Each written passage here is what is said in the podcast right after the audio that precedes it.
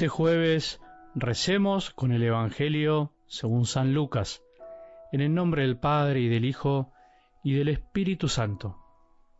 Jesús dijo a sus discípulos, Supongamos que alguno de ustedes tiene un amigo y recurre a él a medianoche para decirle, Amigo, préstame tres panes porque uno de mis amigos llegó de viaje y no tengo nada que ofrecerle. Y desde adentro él le responde, No me fastidies, Ahora la puerta está cerrada y mis hijos y yo estamos acostados. No puedo levantarme para dártelos.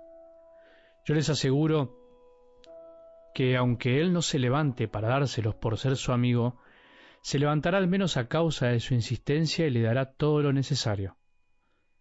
También les aseguro, pidan y se les dará, busquen y encontrarán, llamen y se les abrirá, porque el que pide recibe, el que busca encuentra, y al que llama se le abre.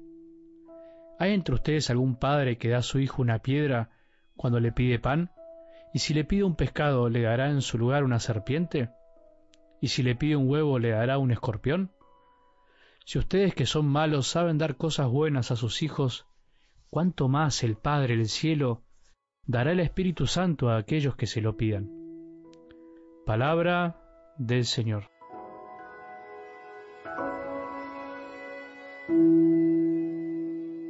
¿Sabías algo? Cuanto más queremos adueñarnos de algo o de alguien, más fácilmente lo perderemos y más sufriremos al perderlo. Una gran paradoja de lo que nuestro corazón a veces se resiste a aceptar porque tiende a querer adueñarse de las cosas como si fueran creación propia. Pero solo Dios es dueño, solo Dios es creador. Acordémonos lo del Evangelio el domingo. Por eso les digo que el reino de Dios les será quitado a ustedes para ser entregado a un pueblo que le hará producir sus frutos. ¿Por qué Jesús dijo eso y nos dice semejantes palabras? Porque cuando nos adueñamos de los demás, de los bienes espirituales o de las cosas, damos menos frutos o no los damos, no los sabemos compartir.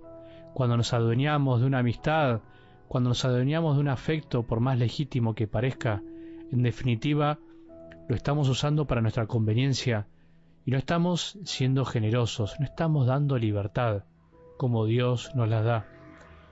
Cuando nos adueñamos de los bienes materiales como si fueran absolutos, les estamos privando a los demás de la posibilidad de compartirlos.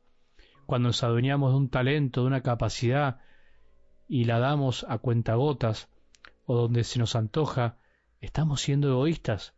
Y lo peor de lo peor es cuando alguien que es puente entre Dios y los hombres se adueña de esa gracia y no permite que ese amor le llegue a todos.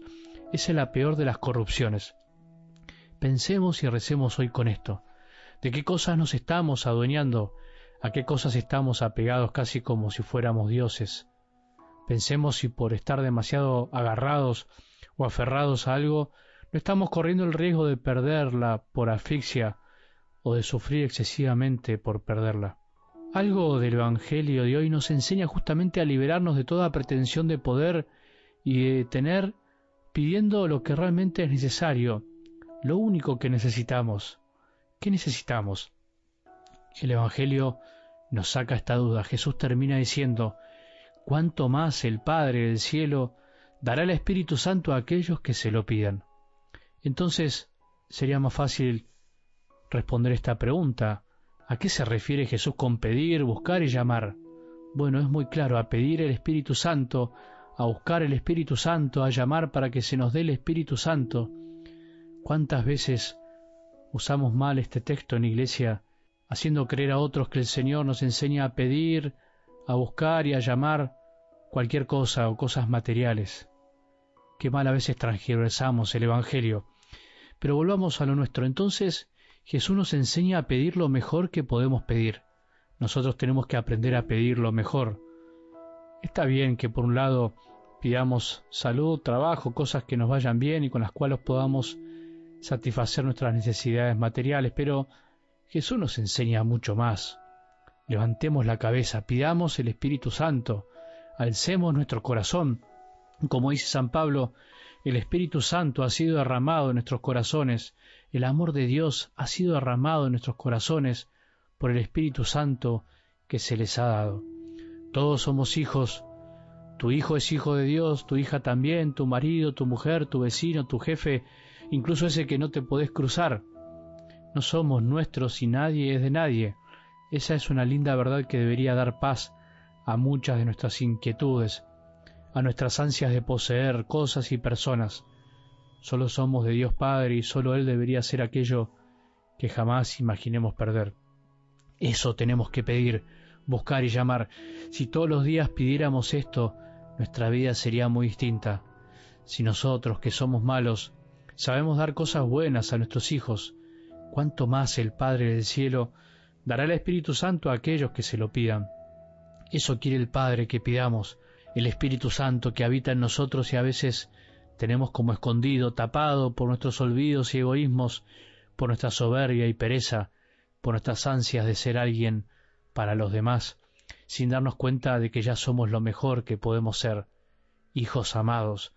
Sería demagogia sacerdotal que hoy te diga que este Evangelio es la puerta de entrada para pedirle cualquier cosa a Dios, sabiendo que Él nos dará todo lo que deseamos. Como dije antes, son desviaciones a veces de la palabra de Dios, desviaciones caprichosas, solo nos enseñó a pedir, buscar y llamar con insistencia y testarudez, pero nos habla de pedir el Espíritu Santo, o sea, de pedir nada más ni nada menos que al mismo Dios en nuestras vidas. ¿Te parece poco? Podemos pedir mil cosas en la vida, podemos inquietarnos por otras millones más, pero una sola es necesaria, y como María, la del Evangelio del otro día, debemos pedir la mejor parte que no nos será quitada. Pidamos el Espíritu Santo que habita en nuestro corazón y solo quiere que nos acordemos de Él, que también existe. Que tengamos un buen día y que la bendición de Dios, que es Padre misericordioso, Hijo y Espíritu Santo, descienda sobre nuestros corazones y permanezca para siempre.